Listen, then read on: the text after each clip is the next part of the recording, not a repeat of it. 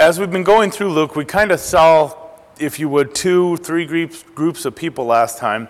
We had a group of people that saw Jesus, and, and they kind of responded with, You're of the devil, when he cast out a demon. And then you had one lady who goes, Wow, this is kind of miraculous, you're awesome, and, and you know, your mom is, your mother must be blessed, and blessed is the woman who bore you. And, and then you have this other group, and they're like, okay, we see you and stuff, and we want a bigger sign, you know. And, and Jesus kind of addresses all of them, and, and even, you know, the, the, the beginning, the, the Pharisees going, hey, let's look at your logic here, with the woman kind of redirecting her to the importance of the word. And, and then also at the same time, with this last group wanting a bigger sign, going, hey, what other sign then you need? And that's where it kind of leads into where we're at this morning. And he gives this uh, illustration that kind of helps answer them in that situation to kind of all three groups. And it says in verse 33 No one, when he has lit a lamp, puts it in a secret place or under a basket, but on a lampstand that those who come in may see the light. Seems pretty obvious, right? You light a light, you're not going to hide it. You're going to put it to where it illuminates the room, put it up where it's present. You know, um, especially back then, you know, wax and candles and those things were an expensive commodity. Whatever you were burning wasn't easily gotten. And so if you're going to use it, you're going to make sure it's shining light everywhere and most effective. And so he's just saying, hey, whoever lights a light, you're going to put it out, you're going to make it visible you know, and he and he he's kind of explaining this in the sense that he is the light. It is obvious. In, in John, First John, we hear that the Word was with God. Through everything, the Word was created, and that Word became the light of men. And so he's referring to himself. He goes, Hey, you look, you're seeing something. This is different. The Messiah is here. And it's not hidden, this is all done in plain view. This isn't a secret gospel, secret thing. God does things in plain view, very much with like his word, it's in plain view. You know, if you found some secret knowledge in the Bible nobody else has found, it's probably not there. God does things really openly outward. And so in verse 34, he continues and says, The lamp of the body is the eye. Therefore, when your eye is good, the whole body also is full of light. But when your eye is bad, the body is also full of darkness. So now it's kind of interesting comparing the eye to a light. You know, we, we think of, okay, light, it illuminates, it's what you can see, and it's going outward, right? Well, your eye is bringing, literally bringing light into your body so you can see. But the ideal is either way, if, if, you, if you go into a room and there's no light, you cannot see. And if you're blind, it doesn't matter how bright the light is, you still cannot see. And so he goes, okay, the light is there, and if it's not being received, if it's not being understood, it's not the light. Something's wrong with your body. Something's wrong with, you know, the person. If, if the light is evident and the room's lit up and they're still not seeing things, there's a problem with the eye. And, and if, if, your, if your eye, if you're not seeing this light, it's going to affect the whole body. And if, you're, if the eye is dark, it's going to affect your whole body. And say very much, if you're seeing Christ, and his light's it coming into your life, it's going to affect your whole body. It's going to change your thinking, it's going to change your actions. And if not, if your eye is bad, it's, it's going to affect your judgment and how you react. Same thing as if you, you know, you walk into a dark room and you can't see. It's going to affect how you navigate that room. You know, somebody turns on the light and you realize, man, there's Legos all over the floor, and I just, you know what I mean? I, I think if you guys seen ever seen that treadmill, like the training for parenting, and they got a parent running on the treadmill and they're pouring Legos out on the treadmill, you know? I, the, the Legos, or not Legos, the uh, Hot Wheels little airplanes, oh, they hurt. Middle of the night, I remember catching the top tail wing on one of Alex's planes, you know, in the dark. You know, but even then, if you turn on the light right away, you still can't see, right? It's like totally defeating the purpose. Ah, now I can't see because of the light. But the light, it affects us, it affects our decisions. And it kind of seems like a, a, basic illustration, but God's really trying to bring it out. And, and I love how He does this. And, and it's somewhat of a gentle illustration. Let, let me explain this, right? And He's laying it out for him. And I, I really, it's kind of interesting. In, in many situations, if you're blind, what can you do about it? Nothing. You go to the doctor. If they can't find medication, they can't do anything. But here in verse 35, it says, Therefore take heed that the light which is in you is not dark. He's warning us that, hey, the light that's in you, make sure it's not dark, make sure it's not evil. Well, wait a minute. I mean, we're supposed to take responsibility for that? How do we take responsibility for if I can see the light or not? You know, and there's some out there would say, hey, in Christianity, that's not up to you. God enlightens some, chooses some, and doesn't choose others. Well, then, uh, why am I supposed to be war- warned against it? But when you look in John and it says, hey, man saw the light and chose darkness rather than the light. See, and I, when you look at Scripture, Jesus Christ came and revealed himself to the whole world, the light of the world, not some, the whole world. And that light came. And so it's not that some, they'll say, you know, some will say, well, you're in utter darkness and there's no way you could ever accept Christ in and of your own volition. And I totally agree with that. We, as mankind without God, will never turn to God. But God revealed himself to every man, and he opens him up and holds him accountable for it. And so, as God reveals himself, then we have a response to make, and we have a choice to make of accepting that light and going on to it. Yes, our eye is dark. And in here, you could go, okay, well, you know, yeah, I'm, I'm maybe I'm, yeah, bad vision or something. And, and you can ask simply, hey, I don't see, I don't understand this. The scripture is confusing to me. I don't know what God really wants. It's as simple as God, open my eyes. Take the blinder off, reveal to me your truth, speak to me, and He will. Just like a blind man, how many times did Jesus heal blind men? He's still doing it today. Last night, when the altar call came, many men are seeing for the first time. The blinder is coming off and they're seeing God. And so, even in this group, these three before, you kind of have three. You had the Pharisees, this group that wanted to say, Oh, you cast out demons by devil. They're total darkness. Then you had another lady there, and she's all excited about what the light's revealing. Your mother is awesome. And this. And God said, No, stop looking at my mom. Start looking at the light, the Word of God, which became the light of men. Start looking at the important thing, right? I don't know how Catholics deal with that scripture. I'm just curious. But, anyways, just a thought, right? Come through, jumped out. And so you look at that, though, and you go, okay, what's more important? It's not as important as what the light illuminates, is the light itself, the truth. Yeah, it illuminates things, but more important is not what it's illuminated, but what is the light itself. And so we're to focus on that. And then you see these others there that go, okay, they're kind of like squinting. We've seen some signs and stuff, but we're not sure we're having a hard time seeing. We, we, we want to see a brighter light. This bright, it's got to shine brighter. You know, we see the light, but we don't think the light's bright enough. You got to turn, you know, no, you've seen it. That's all. You, I'm, I'm revealing what's there. Could you imagine, in that sense, if we've seen God and we've seen His light? What happens in the Old Testament when they come in contact with God? He's shielding Himself. You know, He passed in front of them. They saw the shadow, the skirt. Because if you looked upon Him, you'd drop dead. No, you don't want a bigger sign. that could be bad. Your little heart go poof. You know, that's like, could you imagine you're walking along, you start saying hi to an ant, and he understands you. You think that little ant's heart would just poof and die. You're like, ah, straight out shock. How much more of God just suddenly rolled back heaven and said hi? You know, like all these little, we just have heart attacks and die, you know? This light. And so sometimes you see him and people see, they get a glimpse of him, they're not totally clear, and that, but they still need, hey, I need to be revealed. Many times you see people come to Christ and they're still struggling with stuff. And it's like, here, open my eyes to that. Even us, as we study God's Word and we get into God's Word and we go through God's Word, it helps us see things clearly. And sometimes there's things you don't see clearly at all, and you got to pray, God, show me this clearly. And he goes, shoo, and pulls back kind of a layer. You know, it's, it's talked about like if you paint a room, right? You go through and you paint a room and you go, oh, it looks good. And then somebody comes in and turns the light up a little, and you're like, ooh, wait a minute, I got there's a spot there, this, this, this. Or if I paint a room, it's all like that. I just better off with the light off, or just have Heidi do it. But you know, and, and God does with, with the Holy Spirit. Sometimes just turns that light up, and you go, well, I thought I was good, but no, I didn't. I need to improve here, and I need to improve there. And so in verse 36, it says, then if your whole body is full of light, having no part dark, then the whole body will be full of light. As when, or as then, fun, as when the bright shining of the lamp gives you light. So, if, your if your body is full of light, if your eyes are there and you're open to God, the whole, it's going to affect your whole body.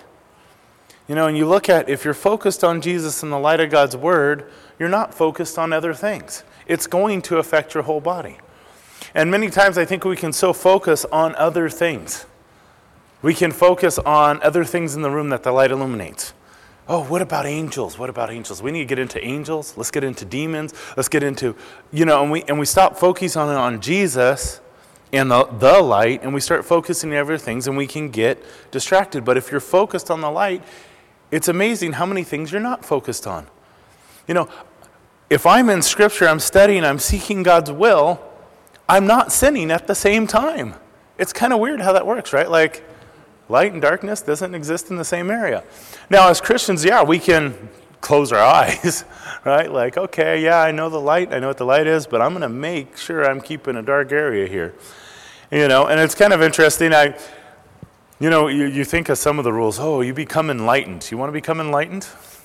Here you go. We'll go. We'll be enlightened by God and the Holy Spirit and Him working in our lives. And so it's interesting as we look at this and this illustration and how God brings this out and how He is the light. And if the lamp, lamp's there and it's revealed and it's revealed through the scriptures, the people that should have had the most light in that time would have been who? The Pharisees and the scribes, the people that had the Word of God. Right? And so he goes down to this next section and, and, and it kind of goes into um, it's, it's just interesting when you look at it and you have these people that have the light and, and kind of the key holders, if you would, to the knowledge. They understand the Word of God, and yet they're hypocrites, as he points out here. And the word hypocrite means uh, actor. In Greek, it meant you were an actor. So, you know, you were putting on a face. You ever see the old Greek thing with the happy face and the sad face? You're two-faced. You're not. You're not real. You're pretending to be something. You know, it, it's. Um, you know, so, so you have that, and, and really, as we look at this, a hypocrite is somebody that does something for the show of people. That's why they act a certain way. They act a certain way because they want people to view them. They're deceiving people. Right? And so as we look at this and go down, and the opposite of a hypocrite is somebody with integrity. And so, explain integrity this way, okay?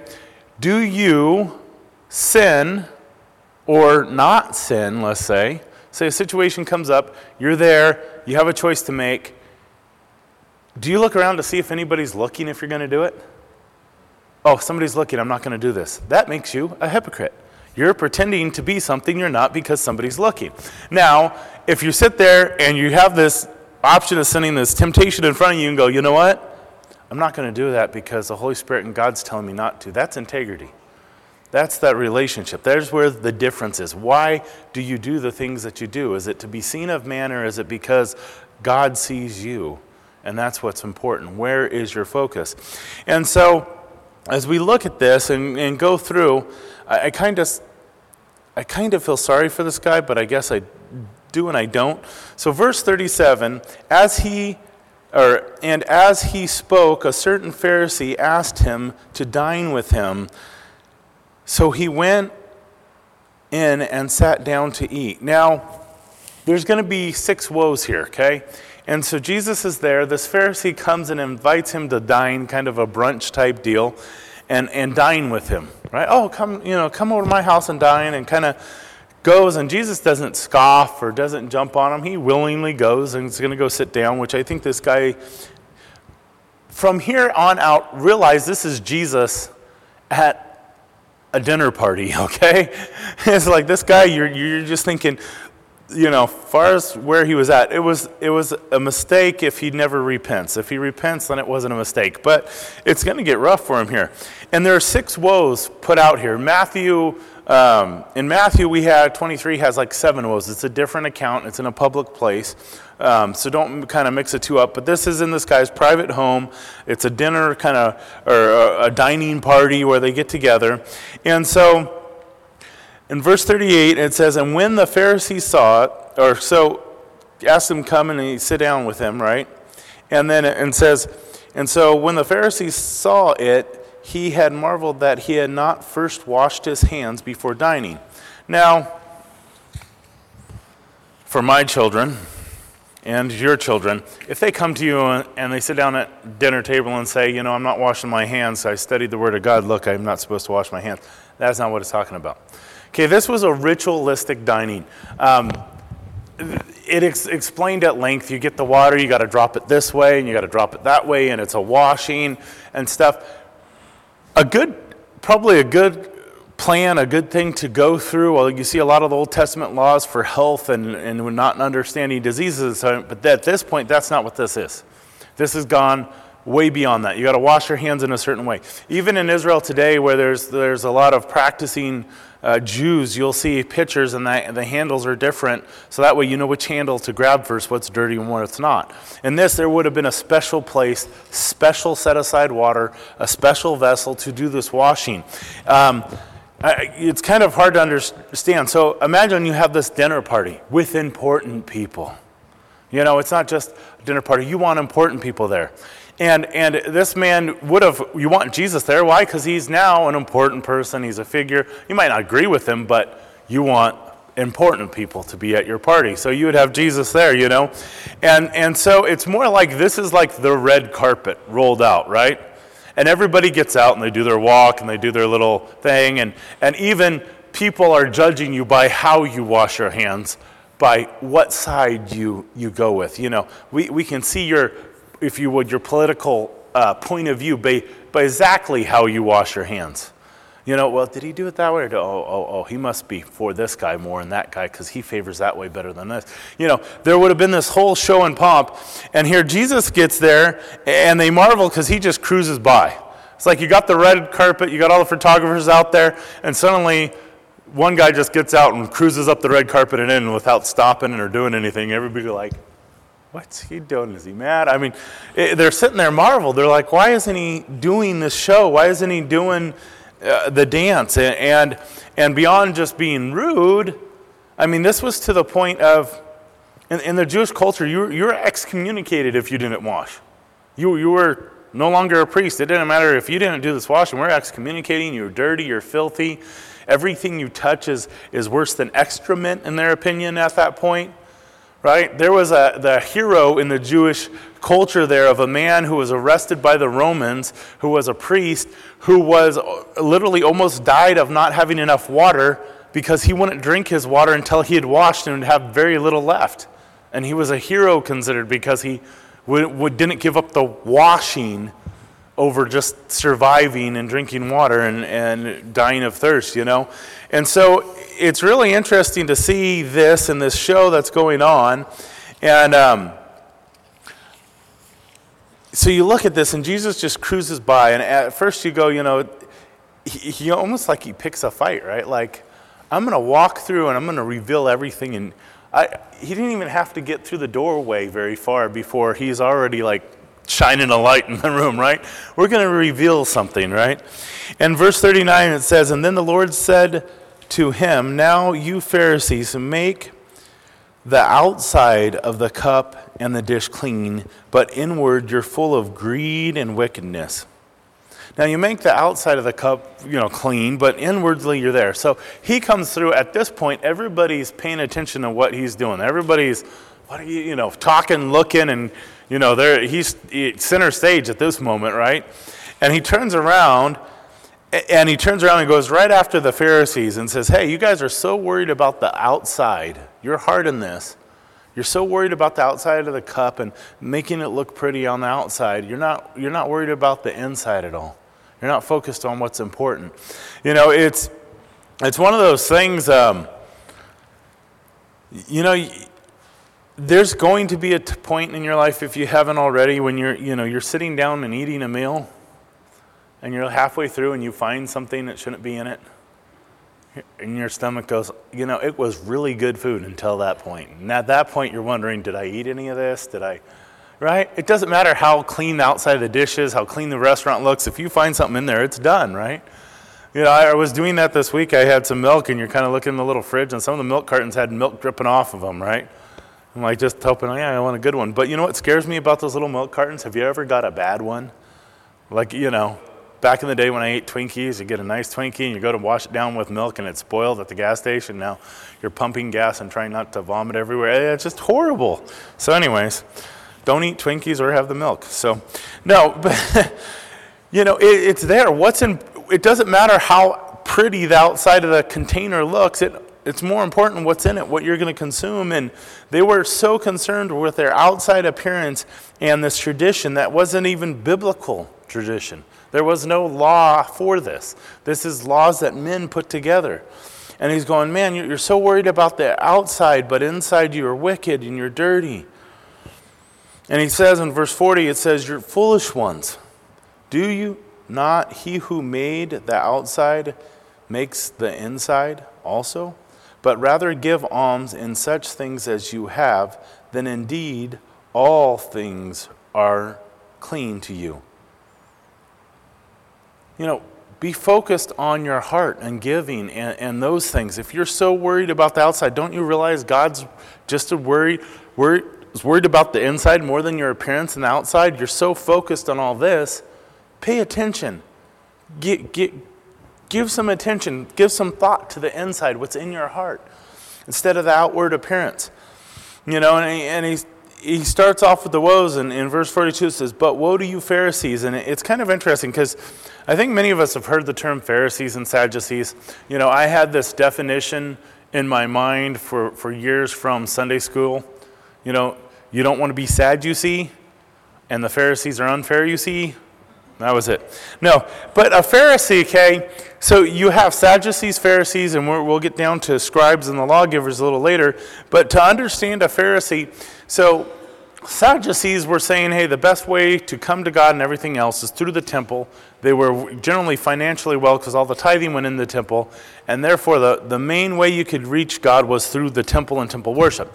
Now, the Pharisees said, well, you don't have to go to the temple. The more thing is knowing the law and following oral tradition.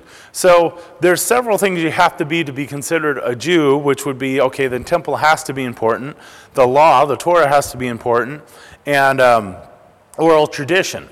Which all, all three, the law, the, the scribes, the Pharisees, and the Sadducees all agreed with one, but had different importance.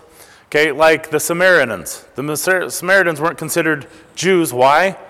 Because they didn't believe you had to worship at the temple. That was argument. Remember, the woman at the well goes, "Hey, do we do we have to worship here or there to Jesus?" Right?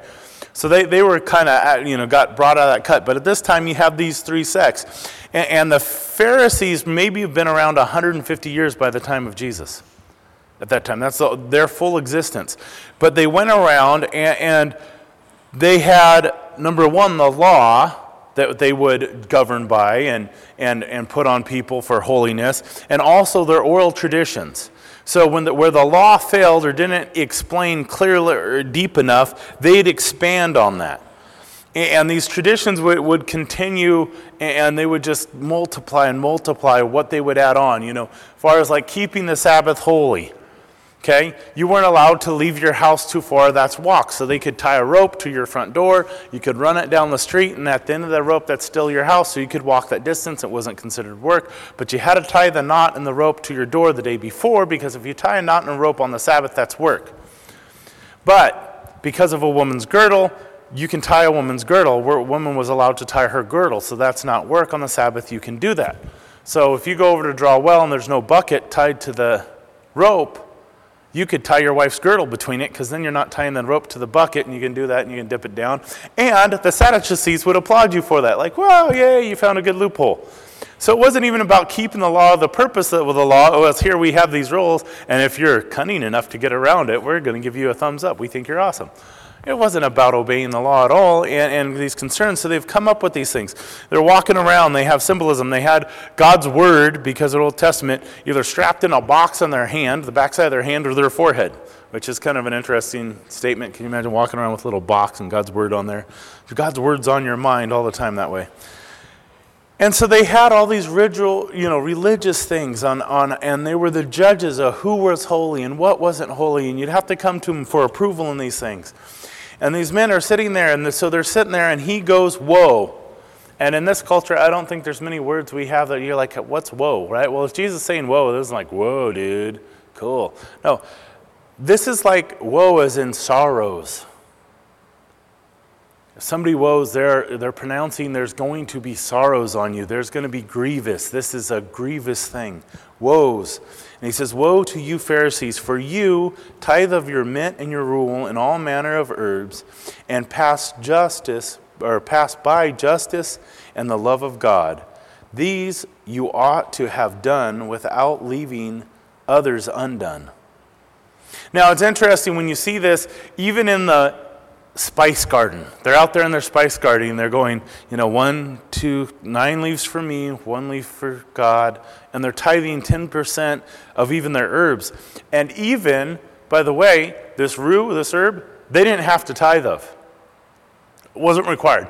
The Pharisees all go through the law with the scribes and they decide, hey, you don't need a tithe of your rue. That's not necessary. Um, because it was sometimes used in other sacrifices and, and mixed in, so you don't need a tithe of that. Well, this guy here, what Jesus is comparing is, you're even so to the extent that you tithe of what you don't even have to. You know, can you imagine you're sitting down cuss, counting out your mustard seeds?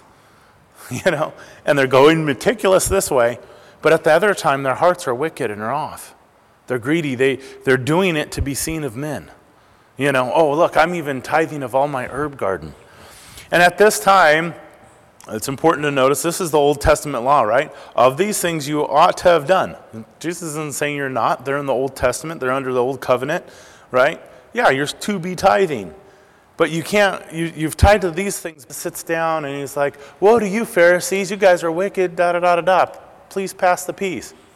I mean, it's got to be like awkward. Do you think anybody's eating at this point? And it's like, it's just, you know, like I said, this guy probably regretted this heavily. And so, verse 43, it says, Woe to you, Pharisees, for you love the best seats in the synagogues and greetings in the marketplaces. Now he's sitting there going, Hey, you guys, you, you guys, our hearts are wicked. You, you, you, only do things for the show of men. You, you go out to the marketplace and it's not about God or anything. You like, you like the best seats. You like people looking at you. You can imagine that whole event, right? Where you came down and sat and what the picking order was and how you're going to be at this event, right? Who gets to sit where and all those things. And all the discussion that went into this planning of this dinner and then where are we going to put this guy Jesus, you know what I mean? And, and then he sits down and he goes, You guys like the best seats. Can you imagine if you're the guy sitting in the best seat in the house? You're like, Oh, you just got called out, you know? And so, yeah, you like the best seats. Uh, can I get some salt? I mean, Now, funny. So you sit here and you look at it. Verse 44, it says, Woe to you, scribes and Pharisees, hypocrites, for you are like the graves which are not seen, and men walk over them and are not aware of them.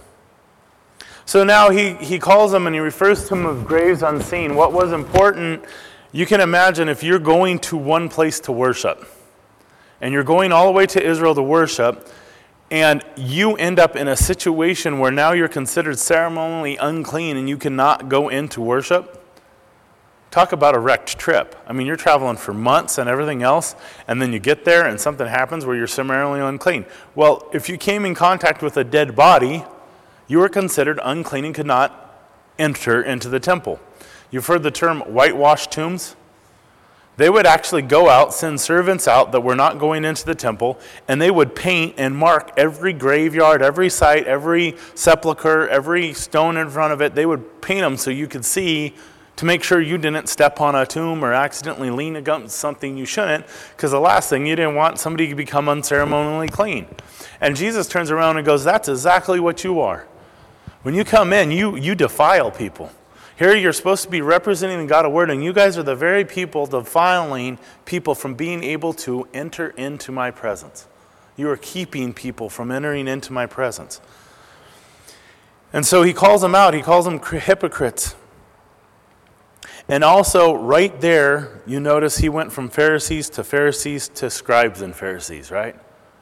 So, so far, the scribes in the audience or in the, the little dinner thing, they're sitting there we're still good. He hasn't got a wait, wait, wait, wait. Right? And this one guy, you just you wonder. I mean, we're going to stay away from law jokes because we will stay away from law jokes. But verse 40 says it says, Then one of the lawyers, that's a scribe, answers and said to him, Teacher, by saying these things, you're reproaching us also. Like, you know, maybe you should have just been quiet. so far, he's only threw you in once, right, as a hypocrite. Like, wait, wait, wait, wait, wait a minute. That last comment you made, I don't know if you made a mistake, but you put our group into that. I, we're all fine with you taking out these Pharisees, okay? Because then everybody needs to know, you know, that they're wrong and we're right, you know? And this guy decides he's going to speak up. Let's, let's just clarify that by the word. You know, we want to make sure we got all the words lined up and and go through this. And so he, he throws them out there. And so Jesus, okay, we want to talk about scribes? Let's talk about scribes. Verse 46 Woe to you also, lawyers, for you load men with burdens hard, burdens hard to bear, and you yourselves do not touch the burdens with one of your fingers.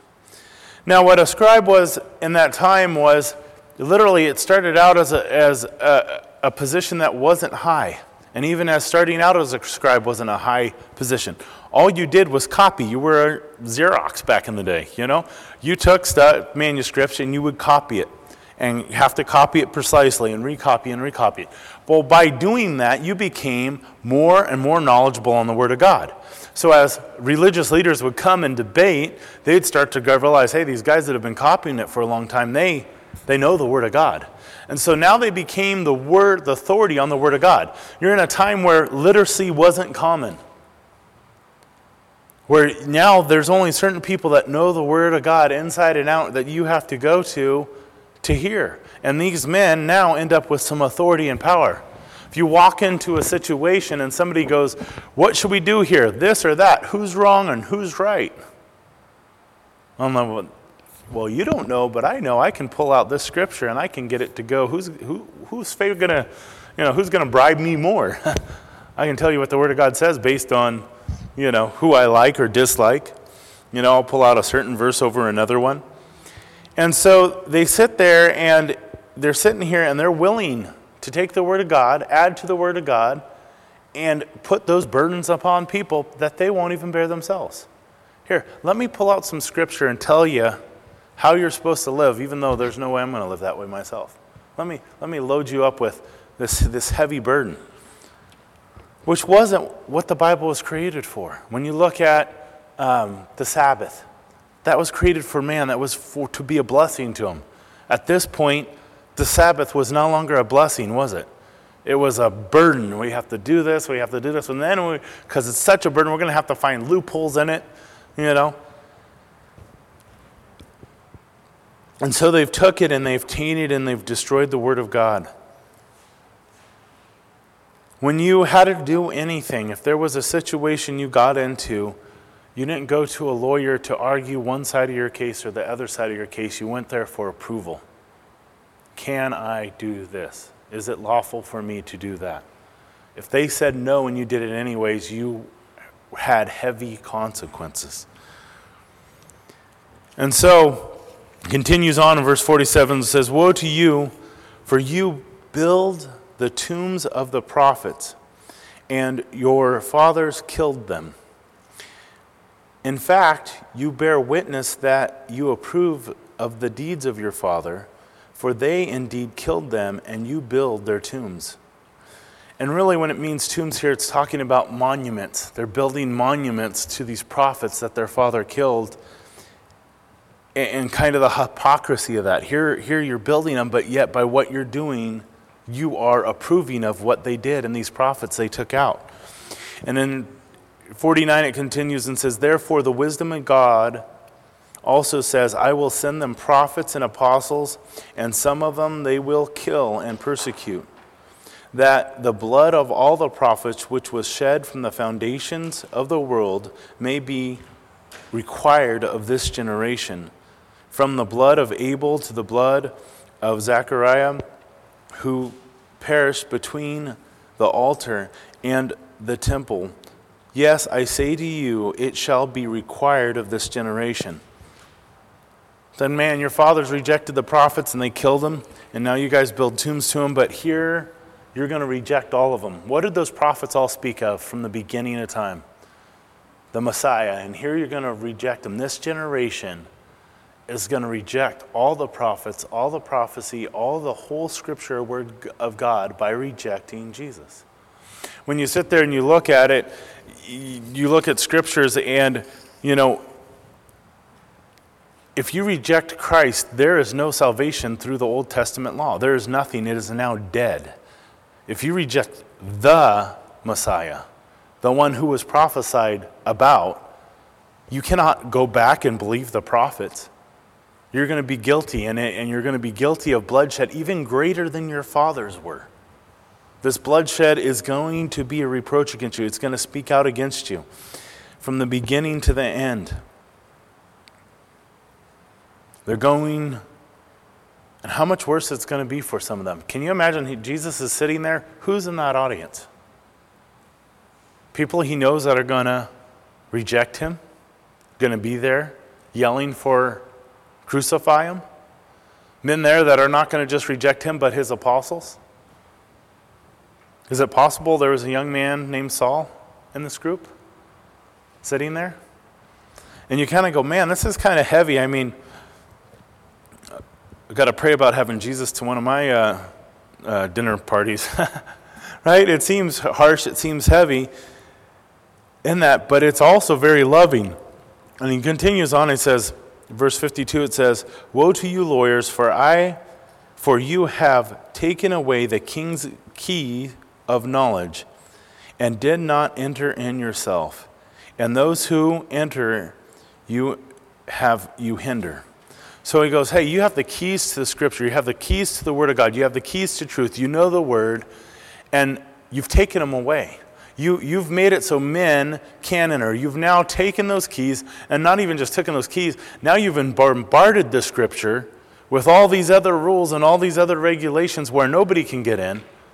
And you yourself didn't even enter. Even though you have the truth, even though you have the Word of God and stuff, you've chosen to be blind and haven't entered in. And now you've caused others to stumble. And you, you look at that and you can go through, and, and many times you go through, a man, and go, yeah, I'm glad I'm not one of these wicked guys. I'm glad I'm not a Pharisee. I'm glad I'm not, you know, a scribe in that sense. And it's easy to go, okay, yeah, I don't want to be a hypocrite, right? And yet, one of the biggest things probably that people complain about church is what? It's full of a bunch of hypocrites. Well, yeah, it's possible. But guess, guess how there's an easy way not to be a hypocrite? Is to be real. Okay, as Christians, are we perfect or are we sinless? No, we're not sinless. So are we hypocrites? Not if I say, forgive me, I blow in it, I'm an idiot. Right? That's not being hypocritical. I'm not acting super spiritual, you know. I'm not coming up here and going, you know, I'm your pastor because for the past 10 years I've never sinned, and so God has now decided, no.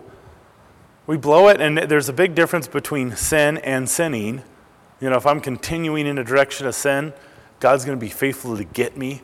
And I pray if you're continuing in a direction of sin, God's going to get you. Now, getting together with the men, we talk about those things. Hey, being accountable. What are the areas we're going to fall in? You know, where, where are those areas we're going to stumble? Being accountable, being accountable to our wives, even the hard things. You know, what, what are the things that are going to ensnare us? You know, each, each of us are all prone to all kinds of sin, but some of us are more prone to one than another and sharing that. Hey, brother, if I fall, it's, you know, it's not going to be into this or it's not going to be that. It's going to be in this area. You need to call me out. If it even looks like I'm getting close to the edge, you know, the example was given. You know, there's all kinds of people that fall off into the Grand Canyon and die. Why is that? Because they walk right up to the edge, they go over the safety barrier, they walk up to the edge, and it's fine, and they're standing there, and it's a solid rock. And it isn't that they slip or a rock goes bad, it's about a gust of wind catches them and throws them over. If they were three feet away, they wouldn't have got blown over the edge. You know? So, what are dangerous areas? If you see me near the edge, please yell out, hey, you're an idiot, come back here. See that sign? Do you know how to read? No. I mean, if it's me, you can do that. If it's somebody else, you can be more gracious. But, you know, you sit there and you, you call those things out and you see it and you see this hypocrisy that comes up. And, and it's something we all tend to do, right? Especially when you get there and you think, well, because I'm serving in ministry, I cannot show that I mess up. Or how about with your kids?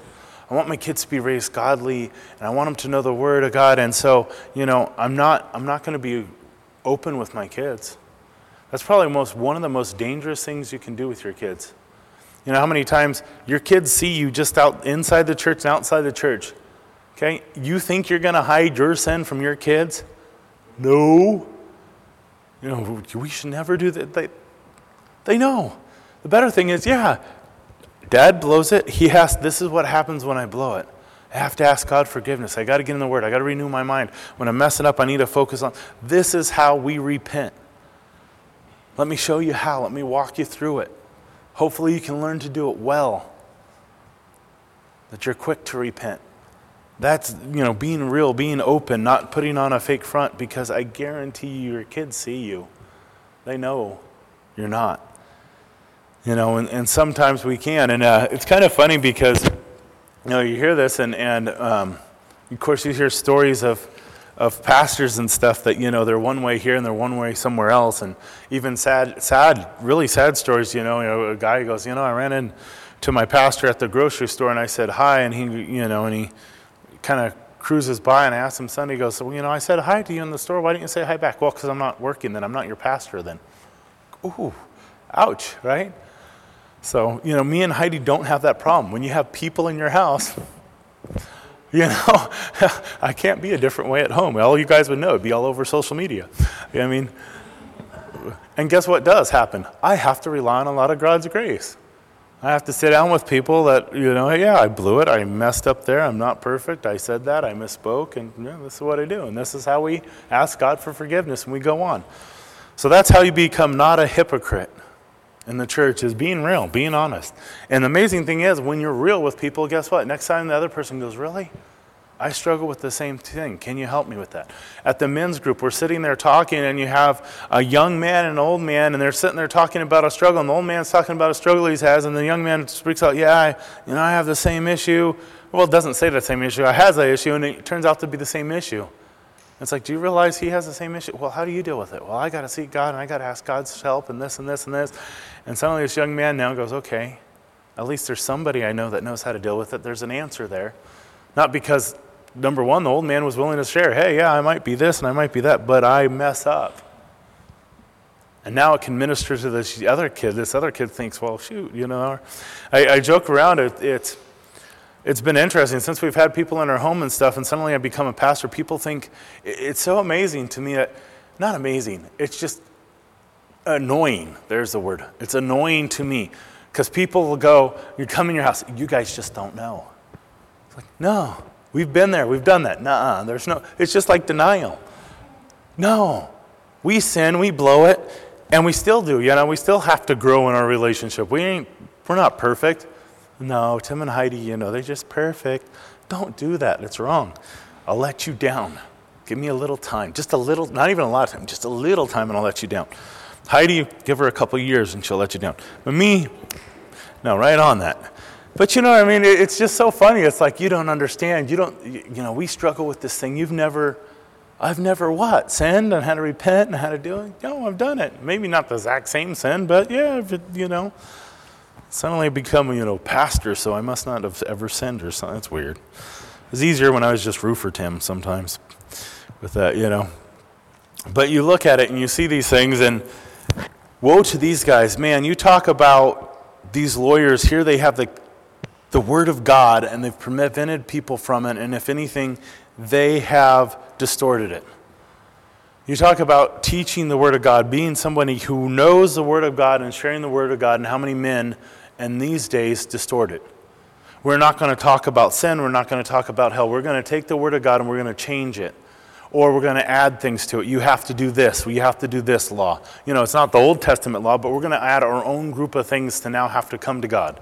You can't, you know, just come to God, read your Bible. You need somebody and do it. And it's gone, even in our culture, from extremes. You know, back in the 60s, you had the shepherding houses. You couldn't make a, ever make a decision to buy a car, who you can marry without some kind of pastor's approval. And then you get the whole other thing of going, you know, you don't even need a pastor's approval. You can just go out into the woods and talk to God, and, you know, that will be in a religious experience. You don't need to even take the time to open the Word of God. What? Yeah, you can just come to Him on your own way.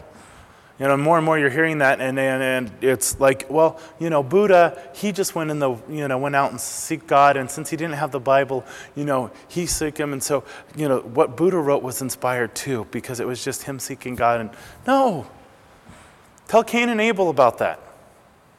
Didn't work out for one of them too well, doing his own way. You know, it's like if I sat there and I wrote a beautiful letter on how uh, Heidi was like a beautiful rose as we're dating, and I start to write her this beautiful, you know, thing and comparing her to a rose and everything else, and, and I have a letter she sent me, but I just don't like reading. So I got her letter, and how sweet, but I'm just going to sit here and I'm going to write her a beautiful poem about how she's like a rose. You know, but I'm not going to bother reading the letter for her. You know, it's a one sided relationship here. You know, I'm glad she did it. It was the thought that counted, right? The Bible's a good thought that God wrote us a letter. Isn't that a sweet thought? You don't have to read it. No, because if I write her a beautiful letter about how she's like a rose and I don't read her letter to me, and I go and I give her this great poem and I read her this poem and she slaps me and walks away, I'm sitting there totally confused. Like, what? What? Didn't she understand all the work I put into that? To compare to a beautiful rose and all this? And I'm sitting there confused. So, since I'm so confused, I decide maybe I should read her letter. I sit down and read her letter, and she goes, You know, this and this and this. By the way, if you ever, you know, want to get me flowers, get me sunflowers. I hate roses. I'm deathly allergic to them. Well, you know, you, there's another side. God has a way to come to him. If you ignore it and I just go seek in the woods, I'm going to be lost. And if anything, I might be straight out in offense to him. And we, as believers, not just teachers, which this is definitely a, a, a, in, um, a challenge, a rebuke for those who teach the Word of God, of having those keys, having that knowledge, being faithful to share it and share it in its entirety full, not skipping over things, not softening things to try to, um, you know, keep more people or whatever greedy hypocrisy you might want to do to get a bigger crowd or whatever. But also for us as believers, how many people in this world understand the Bible or even know what it says? There are so many people that are offended and hate it and they're disgusted by it and they don't even know what it says. I remember when the Harvest Crusade was going on and they put up these billboards and there's Greg Laurie holding a book. It doesn't even have a cross on it. It's a black and white picture of Greg Laurie, a bald guy, holding a book that looked black. And it was in the malls. And the malls called them up and they removed all the billboards of that from inside this mall chain where they had paid for advertising and said, yeah, we can't do this. Why? Well, because you're holding up a Bible and that's offensive to people. Really? It's offensive? Number one, it's a book. How do you know it's a Bible? But it's offensive, so we got to take it down. That's offensive material. I wonder how many people, why are they offended? Did they ever open it?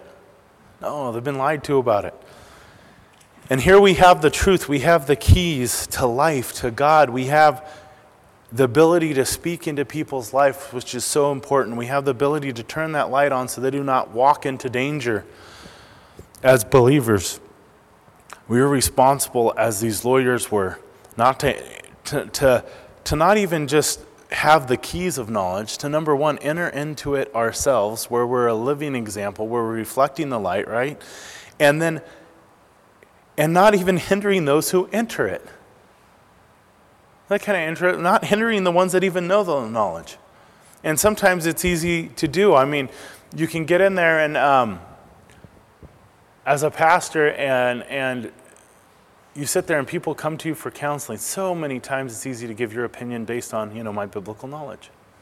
Well, you know, what the Bible says is you should do A, B, and C, and D, and you should, you know, go do that. That's hindering them. That can be hindering them. Yeah, if there's biblical truth in it, it's good. What's more important is here. I don't know what the Holy Spirit wants to do in this situation, how you're supposed to obey, but this, let me open some scripture up. I'll point you. Read, seek.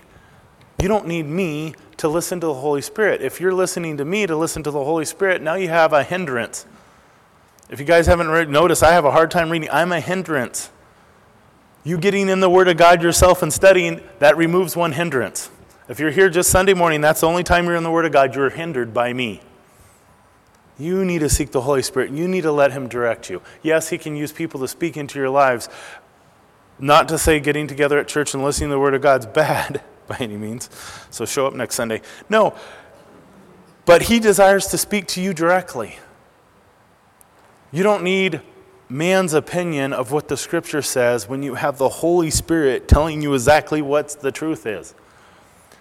You know what? You know what limits us when we try to tell each other something biblically? is information. I don't know if you're telling me the truth. I don't know if you're telling me all the truth. Oh, and I don't know what's going to happen tomorrow. Kind of hinders me from being able to speak into your life as clear as God and the Holy Spirit. Oh, yeah. And He loves you a heck of a lot more than I do. Not that I don't care about you guys, but He loves you more than I do. Simple as that. Another area that's hard to do is for your wife or for your husband. Oh, ouch, huh?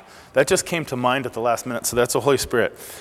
Many times I've tried to be the Holy Spirit for my wife, right? I'm going to open the scripture, I'm going to tell you exactly this is how you should be a wife, da da da da da. Pipe and slippers when I get, no. I mean, no. She needs a hold from the Holy Spirit on that and that. If I get in the way of that and don't let my wife listen to the Holy Spirit, it's a hindrance. And she's less of a help to me, of a check and a balance. Wives, same thing. You know, you, the Word of God produces righteousness in a man, not nagging. you can't nag your husband into righteous living.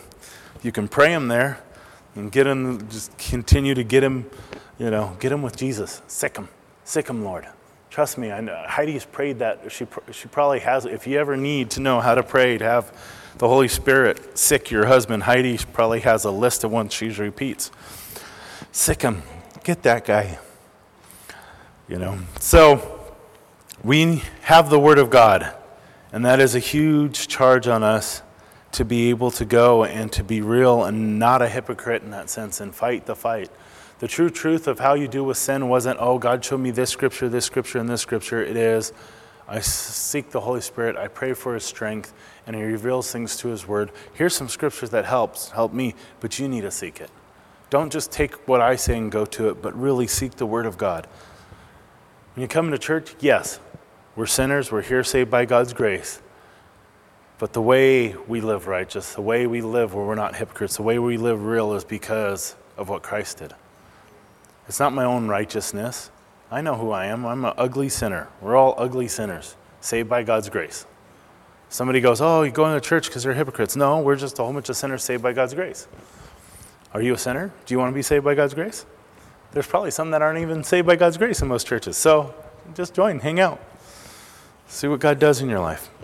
Verse 53 says, And he and, and as he said these things to them, the scribes and the Pharisees began to assail him vehemently and to cross examine him about many things, and lying in wait for him and seeking to catch him in something that they might say, that they might accuse him. So now they're sitting there, and this dinner party has become this uproar. It's become a challenge you know, their guilt.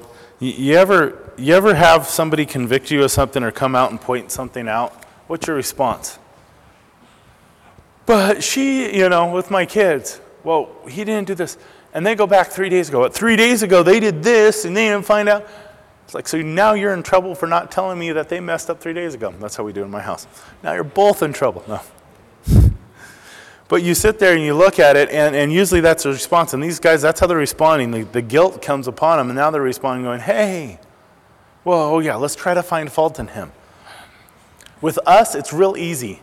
Somebody comes up to you, your spouse comes up to you and goes, oh, it hurt me when you said that. Oh, yeah, well, you start to go hysterical or hysterical or historical or both. Well, 10 years ago, on this date, at this time, you know, we can do that with each other, right? I know I'm wrong, but just you need to just admit you're wrong with something so I feel better. That don't do that with Jesus. It don't work. You have all these lawyers and scribes there and they're trying to find vehemently trying to cross-examine them, find fault and they can't. So that literally means I don't know how long this dinner party went on after that, but at this point they couldn't find anything accusing him of. Literally, to where after this, they're sending guys out to go find him and see what is he going to do? Where is he going to do it? Let's find something that's against the Bible, against the law, against our interpretation. It's interesting when you look at Proverbs, a man who hates correction or, or a scoffer who hates correction, when corrected, is going to hate you. Now, a man who, when corrected, loves you is a wise man. Sit down and you look at the correction and go, yeah, I need to apply that. Now, let me, maybe you don't have all the truth, but is there any truth in what you say?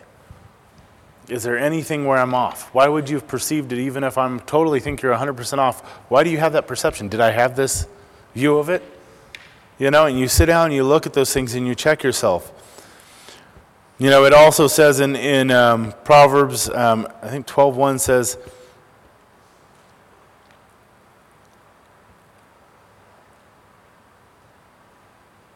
A man who hates correction hates his own soul.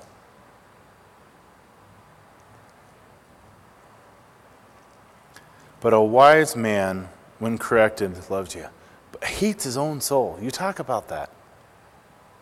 When you sit there and you realize if you hate correction, you don't like it. Yeah, I don't, I don't think it's pleasant. But to not hate it and not take it, you hate your own soul. What an interesting thought and, and scripture there as it says that. You hate your own soul. Proverbs 23 12. Apply your heart to instruction and your ears to the words of knowledge. Do not hold correction from a child, for if you beat him with a rod, he will not die. You shall beat him with a rod and deliver his soul from the devil. You see this dinner party there, and you go, wow, that was harsh. Now, number one, Jesus didn't do this out of anger or hate or really dislike. I mean, if anybody should have had some dislike for these guys, it would have been him, right? You're taking the Word of God and you're deceiving people, and you're, you're taking the Word of God and intentionally leading people away because of your sinful own desires.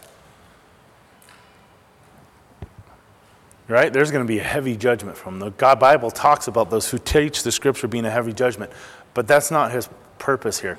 This stews for another three months, and you see it coming out again in the other seven woes. And the purpose is he's trying to wake them up. Yeah, he pulled out a rod and he's spanking them, literally, publicly, right? You talk about a dinner party where you know nobody's eating at that point, right? It's like poor chef's like done. You know, there's gonna be a lot of leftovers, right? You ever get in a situation if somebody straight out calls you out? It's like, you know, it's like I don't know when you, we used to have records and somebody eh. stop it quickly and everybody looks, you know. That's kind of the scene here, but Jesus is doing this out of love. If you don't correct them, where are they going? What's the end? Is this unloving? Now, there's, there's a real balance to that, but sometimes you sit down and no matter how much you care with somebody and you plead with them, there's a time to sit down and go, no, that is wrong, the direction you're going on. You know, and, and it's hard, especially in the church nowadays. There's so many get together. Oh, we need to just accept other churches. They're trying hard. They're no. There's a point where you sit and go, no, what you're doing is wrong, and you're leading people astray, and that's dangerous. It's dangerous for you. It's dangerous for others. I mean, the scripture says, man, if you're if you're not willing to be even open to this and let the Word of God correct you, it's there. There are whole churches based on no correction from the Word of God. Could you imagine you come up to your child and you're like, I know you were bad today, but just think how much I love you tomorrow and don't run into the street because I love you. I'm not going to tell you running in the street's wrong. You just need to think positive about it. You just need to know if mommy and daddy love you so much. No, you go out in the street, it's going to hurt. Number two, I'm going to smack you on your butt so you don't go die. There are certain actions we need to change. You're being selfish. If you continue this selfishness, it's going to lead to what? It's going to lead to sin. It's going to lead to hell and destruction. I'm going to be faithful and loving to whack you on your booty. You know? Good old wood spoon. It worked for me. You know? So, I don't know if I got a wood spoon that often. I think uh, most of them broke on Suzanne. She was kind of skinny, skinny little child and had a tailbone, so didn't make it to me. yeah, you're welcome. So three times she pulled, she knows three wood spoons that actually broke on her, and this is recorded. So I think me and my little sister watched it enough to realize and know how not to get caught. No. but you sit there and you look at this is a loving thing. God's calling them out. It might seem like a harsh situation, but sitting there and pointing out, hey, where is your heart? And even pointing it out as they are doing it. There's no wobbling, squabbling out of this. He's been ministering for months and months and months and months, and they're not getting it. And you're sitting there in the best seat, and you're that guy. You be convicted, and if you, man, sit there and go, God, I hate this, change my heart. Help me to love your correction. Help me to love your correction so much that I want to get in your word and get corrected every morning. So that way I don't get speeding tickets and all. No. Let's pray. Dear God, we thank you that you are a loving Father, that you correct us, Father, and that you have given us your word, that we have truth, that we can know you. God, help us to have our hearts open and real before you. That way we consider our actions throughout the day not based on who's around or what's going, going on, but just in light of your word, in light of who you are, God, that we would be forever changed, that your light would open up our lives, reveal to us the dark areas in our heart, create us a, a new heart, Father, and, and continue to change us each and every day by your word. Help us to be just good ambassadors of you, that the world would see you through us, God. Take off the blinders in our life, Father. Remove any areas where we might have blurry vision. Open us up to your word. We thank you for who you are. Just pray you um, continue just to bless this week and bless those on their way back, keeping them safe. In Jesus' name, amen.